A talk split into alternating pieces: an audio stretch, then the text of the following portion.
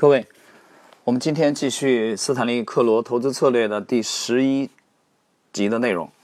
啊，第十一集的题目是长线与短线。那么第十一集呢，是在斯坦利·克罗的这个一生当中最后一部著作当中的精华的章节。啊，虽然篇幅也不是特别的长，啊，我觉得大家可以这个认真的多体会体会这一节的内容。常有人问我，长线和短线交易相比较，哪种？更有利于可图。显然，各种方法都会有赞成和反对两方面的意见。我的回答是：你应当运用任何一种为你工作最有效的方法来交易。我在自己的交易中一直坚持一种双重策略，即在有利的头寸上，我是一个长线交易商；在相反的头寸上，我是一个短线的交易商。如果市场朝有利于方向移动，啊，也就是你所持有的头寸与当前的趋势一致的话，你的交易头寸是有利的。可以尽量长时期的持有头寸，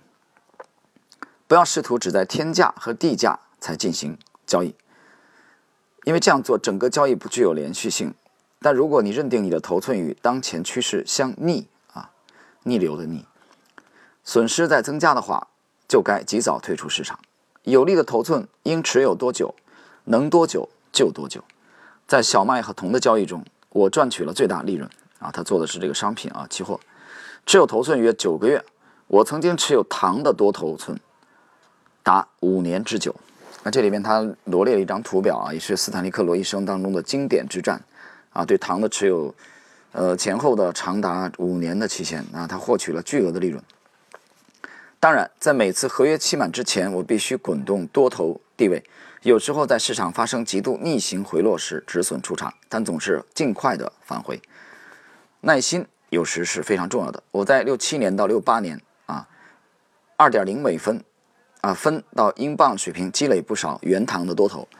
其后价格降低到一点三三，我在这一价位抛出了手上把三分之一的合约，并将其余的合约一直保持了两年，价格开始回升，这一回升一直持续了五年。一九七四年最高价曾一度比我的入市价高六十点。市场如果看来比以前更难赚取丰厚的长期利润的话，那么这一缺陷与市场的关系少，而与运作者本身关系大得多。从事证券和商品交易的大多数技术交易商们越来越重视短线交易和微观定位交易，主要原因有以下两方面：A. 巨额投机资金被抛入市场，同时市场又缺少足够的深度和机构参与者来吸引注入的巨额指令，从而使市场价格变动表现出更大的易变性。容易变化和随机性。B. 强大微型计算机和软件程序被广泛使用，使短期交易顺利进行。这是许多技术操作者认为这是交易场所和较优交易途径的新潮。的确，这是一个使用计算机来一点点绘制图表的时代。它与当前行市联网，在每一交易节的每一时刻。及时进行数据修订，任何交易商只需付出适当的阅读费用，就可以得到一份五分钟或不到五分钟的条形图。啊，解释一下，这个条形图和我们这个啊，像日本啊、中国啊经常用的这个这个 K 线啊，其实没有本质的区别。啊，在在美国就就常用这个这个条形图。啊，包括欧洲，图中插入有你想要的任何技术指标，通过交易商的彩色监视器啊，迅速连续的闪现。或是用硬盘复制下来。试想一下，仅仅依据一个在交易节的单独的三十分钟片段中形成的三顶啊，就是三重顶，解释一下形态来进行交易就可以了。最近我得到一个这种微观分析的生动事例：一个交易商打电话给我，他在恒生期货行情中认出一个头肩顶形态，问我是如何看待的。我只能回答：你所说的是什么样的头肩顶形态？你所说的是个什么样的市场？实际上，我一直在观察他所指的那个市场。该市场牢固树立着坚挺和活跃的上升趋势。我在其中做了多头，没有发现任何与顶型形态点滴相似的迹象啊！这个意思其实指的是顶部形态。在我的进一步询问下，这位先生承认他所说的顶型形态只在那天上午的短时间出现过。我提醒他，他观察到的是持续强劲牛市中出现的极微小的价格合并。我对他所分析的内容没什么印象。我建议他找个合适的点买入，而不是卖出。市场的变动方向显然和我的估计一致。到闭市时，我们又记录一个新的高位。这位交易商所说的三顶形态已被割断。就好像从来未存在过一样，而它的确不曾存在啊。解释这个所谓的三顶就是一个三重顶啊，三这个其实在股票当中也非常常见啊。这里我进一步要解释，有些新来的听友啊，听到这里的话，他觉得怎么都是期货的术语啊，什么头寸呐，啊这个这个这种期货的术语，他觉得跟他股票关系不大，不要这么认为啊。看问题不要这么狭隘，股票和期货是通的，外汇、债券我们觉得都是通的，只要能用图表来展现的，其实，在从技术分析的角度，从趋势跟踪的角度，这些只是不同的战场而已，啊，它的区别无非也就是猪腩和牛腩的区别而已，啊，就这种区别，它的区别无非也就是绿豆和这个玉米的区别，啊，小麦和燕麦的这个这个区别，你你觉得有什么区别吗？我们觉得从趋势跟踪图表的角度，我觉得没什么区别，它交易。如果说期货股票有一点区别的话，就交易其实机制不太一样嘛，一个有杠杆，一个没杠杆，啊，一个双向的，一个主要是单向的，尤其国内啊，融券这块基本上废掉了啊，很多你是融不到的，尤其小股票融券融不到的，啊，在 A 股目前来说，主要的还是以做多为主，对吧？它不像这个这个西方啊或者美国，它它双向的啊。那么期货股票呢，主要是杠杆的这个这个差别啊，当然还有一点就是我们 A 股是 T 加一。啊，期货的话，你在这个是 T 加零的啊，原则上讲，这个在当天啊日内你可以无限次做的，所以这是表象，我们不能被表象所迷惑。那么它背后的交易的这个除了交易机制之外的背后的呃期货和股票的就一张图而言啊，就趋势跟踪而言，我们觉得没有任何本质的差别。那么真正。有头脑的交易商啊，和立志成为职业交易员的人，应该想清楚去探索期货和股票，包括外汇、证券背后的这种共性。啊，我又在谈共性。这个，如果你是从啊进来以后去听我第一张专辑，当然很遗憾啊，第一张专辑前面两百多集已经被和谐掉了。呃，那么由于涉及到时政新闻，所以你已经听不到我一六年七月十七号的那一期啊之后的第一期的之后的前两百多期。啊，整个那张专辑已经不存在了。你现在能听到的是三张专辑啊，就是《独立史》和这个《一图千金》第一部啊，和现在的这个《百年美股第一人》啊，杰西·利弗莫尔。当然，这个《一图千金》的第二部的用文字和图表结合的形式呢啊，我已经发布在星球啊的点财经当中啊，我的知识星球里。有兴趣的朋友，大家可以去关注一下啊。那里边花了很多的精力去关注这个 A 股市场的啊一些机遇啊，包括行业等等。那我们这张专辑呢，是以解读啊历史上的经典啊一些这个超级的交易员和投资大师他的投资风格为主。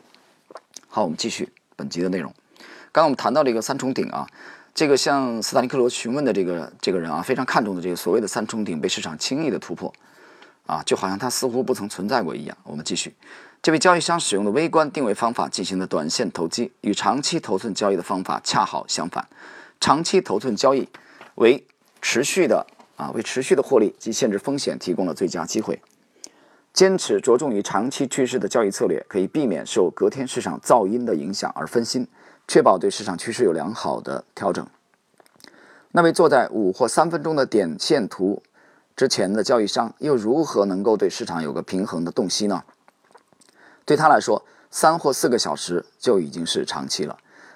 在我所进入的大多数市场中，我发现重月。啊，这个阅是阅览的阅，就是重读的意思。长期图表非常有用。长期图表是指周甚至月度的条图啊，条形线。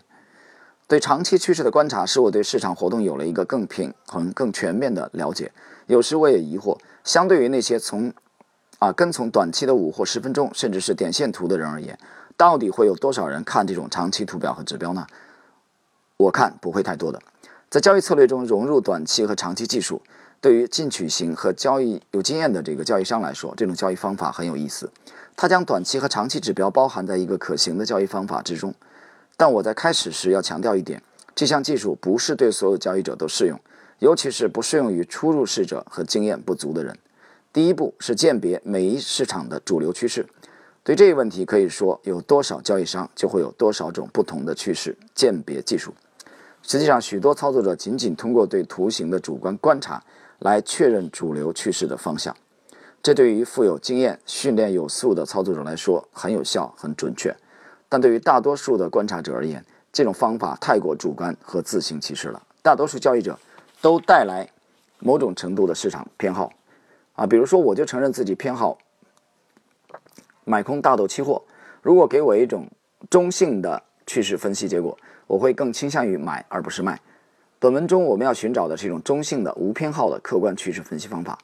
在开始这项讨论之前，我应当指出书中列出的准确的啊移动平均线数据不是我个人专用的，列出它们仅仅为了说明需要。它们接近或代表了许多成功的交易商所使用的移动平均线数据。啊，以下呢，斯坦利克罗罗列了一种方法，他解释了啊，并不是他专用的啊，只是大家比较常用的。他用的是一个五十日均线啊，它与每日收盘价的这个条形线的对比。它具体的方法是我们来看：第一，呈现上升趋势的条件，收盘价高于移动平均线，当然这里指的是五十天的；第二，移动平均线向上倾斜啊，这是第一第一个这个条件；第二个条件。就是呈下降趋势的条件，那就是一个空头市场，收盘价低于这个移动均线。第二，移动均线向下倾斜。趋势鉴别的方法多种多样，有一些极为复杂，但上述方法极为简单，效果却比其他复杂方法更好。啊，这是斯坦利克罗提出的一种大家比较常用的啊趋势跟踪的方法。呃，我们再看他在在这个本章的最后的部分的内容呢，他又提出了。呃，就是进入市场和退出的这个原则的，把它公式化，同样是用均线来表达。我们简单了解一下。呃，我们用这个收盘价与三个简单的移动平均线做比较，进行长期分析，就是十天、二十天、五十天。那么买入条件的设置就是，当收盘价大于十天、大于二十天、大于五十天；卖出就是当收盘价小于十天、小于二十天、小于五十天。那么很显然，我解释一下，第一个它指的其实就是多头排列。啊，无论对期货对股票，那么第二个就是空头排列。接下来啊，他刚讲的是长期分析，我们来看它的短期分析。我们将用收盘价与三个简单，嗯，这个移动平均线做比较，四天、九天、十八天。买入的话是当收盘价大于四天、大于九天、大于十八天；卖出是当收盘价小于四天、小于九天、小于十八天。听懂了吧？啊，在这个短期策略特点就是。啊，用四天、九天、十八天的多头排列啊作为买入的条件，用四天、九天、十八天与收盘价的这个空头的啊排列，那么作为这个它去这个做空的啊条件。所以，我们看一下对以上的内容的啊这个简要回顾。A. 使用五十天均线与收盘价。对比的方法鉴别基本的长期趋势。B，如果趋势呈上升，则做多头或者不入市啊，不入市就是啊空仓观望。然后不要持有空头头寸。C，如果趋势呈下降，则做空头或不入市，不要持有多头头寸。D，如果你的基本多头头寸被止损平仓，可使用短期策略，但不要卖空。C，啊 E，如果你的基本空头头寸被止损补仓，可使用短期策略，但不要卖空。呃，到此呢，第十一章的长线与短线的内容结束了。但是到这里，我刚才讲了，这章非常非常的重要啊。嗯，那么在这一章的最后，我想解释一下，作者呃罗列出了一种非常常见的这个趋势跟踪的这个这个体系啊，其实主要是结合均线的啊。我这里必须要表明一下自己的看法啊和观点。啊那么斯坦利克罗重申了，这不是他个人独有的啊，这是一种。比较常见的啊，趋势跟踪的这个方法啊，用均线的多头排列和空头排列。但是我必须要讲的一点就是，呃，我们学习到第十一章的，就就十一章的这个内容而言，它其实没有触及到啊，我们在这个之前的专辑当中啊，我曾经提到的就是对模型的这个研究，也就是说，它其实呃，这个策略里边到现在为止，它能公示出来的啊，这部专著发表应该也有二十年的时间了吧，应该是二八九年前后吧，啊，在香港。我不知道这个日期啊，成熟的日期我是否记得记忆的有错误？差不多啊，你像我读到这个版本大概是九四年，他他发表第一次发表可能大概就八九年前后，那么到现在已经二十年过去了，但是我们从他这个这个斯坦利克罗谈投资策略的整个这个呃文中的内容当中，我其实没有看到市场的这个根本涨跌结构的啊任何的描述。其实他对杰西·利弗莫尔研究了一生啊。那么，我想他应该能意识到，利弗莫尔是破译了这个结构的。也就是说，我在第十一章我们刚学过的这个内容当中，我们看到的策略当中，其实并没有展现出这一点来，连这一点的任何蛛丝马迹都没有透露出来。啊，我不知道是作者有意隐藏啊，还是他故意不提这点，我不我不太清楚这一点。但是我想说的是，其实如果如果真是有这么简单啊，如果只是几条均线的这个组合啊就可以笑傲江湖的话，那么你未免把这个事情想得太简单了。就是如果说你其实单纯的只是遵遵从这几条均线和收盘价之间的这个空头或者多头排列啊，在期货市场来做空或者做多的话，你会发现你的胜率其实并没有。啊，你起初所期待的那么高，就这里边还少了一个重要的环节。这个重要的环节就是我啊一直在讲的，也是其实是最难的。在加入这一行，无论股票、期货、外汇、债券，啊，都是最难的，也是最核心的问题，就是这个市场存在的这个隐秘的、具有唯一性的涨跌结构的问题。那么这个涨跌结构呢，像啊，我把它比喻为在湍急的这个金沙江的啊这个江水。江面的这个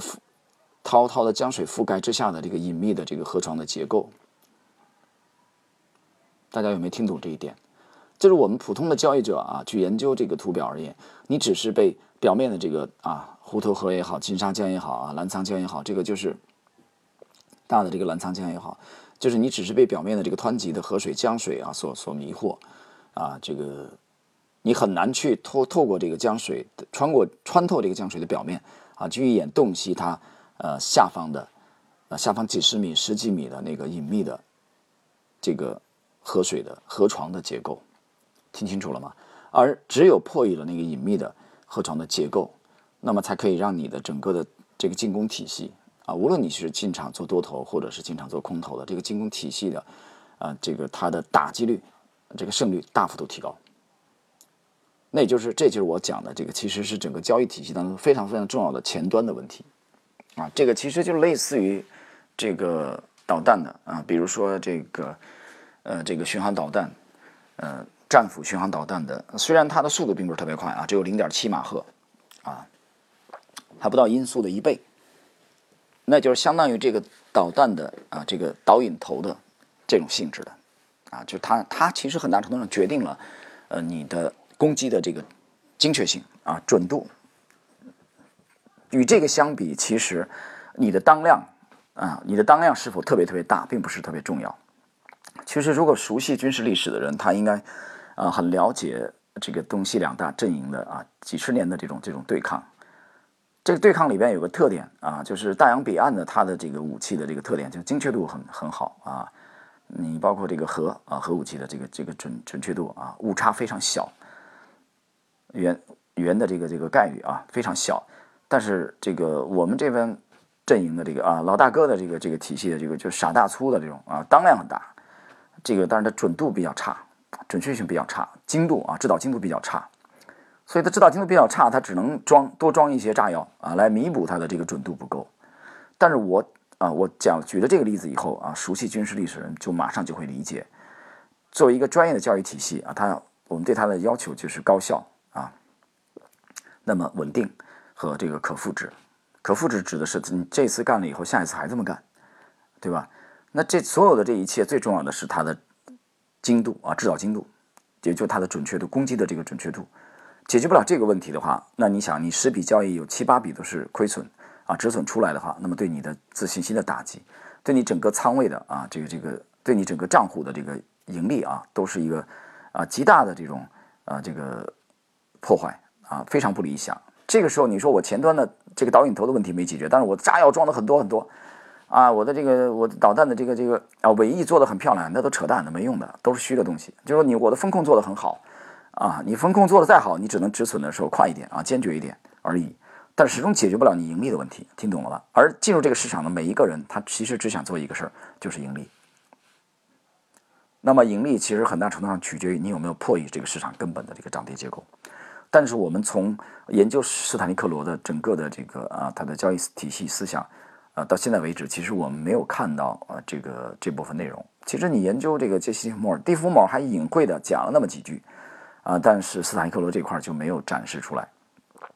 但是他展示的是另外一面，是他对呃利弗莫尔的这个呃宏观的啊这个全息的对市场的这个整体的啊这部分的顶礼膜拜，这一点其实是非常非常重要的啊。他在书中也已经重复了很多次啊，我不停的在解读这一点，所以我今天要借助整个第十一章的最后的这部分内容跟大家讲清楚这一点啊，大家要明白为什么他解释说这个系统并不是他自己专用的啊，不存在。说这个书中他公示出来啊，斯坦利克罗自己独家专用的秘籍是不可能的，你想都不用想，啊，因为这是他看真正涉及到他看家的术的话啊，他是不太可能通过这种公开的媒体展示出来的。好了，朋友们啊，这是第十一章长线与短线斯坦利克罗投资这个策略体系当中的非常精彩的一章。那么在下一集当中，我们将进入这个对第十二章的学习。好了，我们今天的内容就到这里。